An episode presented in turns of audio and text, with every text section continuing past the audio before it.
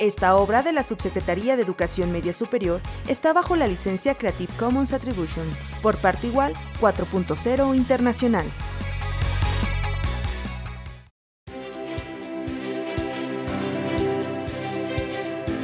Mi visión de la educación a distancia en el contexto de la pandemia por la COVID-19.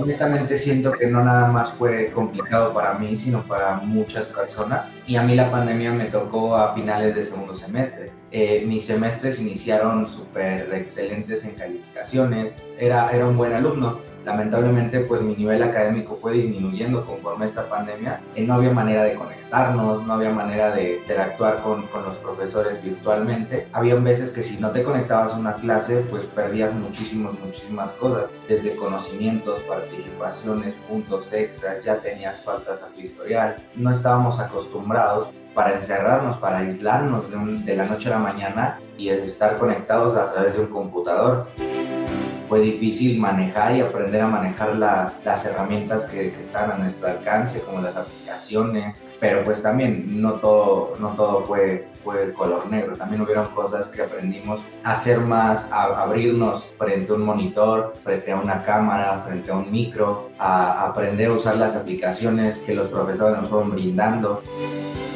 no fue de mi agrado estar a distancia, llevo 12 años y medio aproximadamente estudiando. Todo ese tiempo he estado presencial y de, la noche a la mañana que sabes que no, ahora tienes que aislarte para aprender, fue, fue, fue muy complicado. Con mis compañeros ha habido un cambio grandísimo, grandísimo.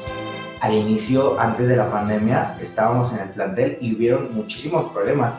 Y, y hubieron problemas hasta para llevar porque en el salón habían, éramos un salón conflictivo de, de, nivel, habían cosas en las redes sociales donde se aventaban las famosas indirectas o hacían los famosos memes y las profesoras se terminaban enterando en el plantel y había un caos eh, enorme dentro del plantel, querían pelear, las compañeras iban a casa de la otra compañera para pegarle, eh, llegaban a venir hasta los papás aquí al plantel y habían problemas entre todos. Entonces la madurez de las compañeras ha sido muy grande, el cómo tratar esa problemática, el cómo saber solucionar esos problemas, para bien o para mal, a todos nos ha cambiado el nivel de madurez, el nivel de fortalecimiento, el nivel de razonamiento.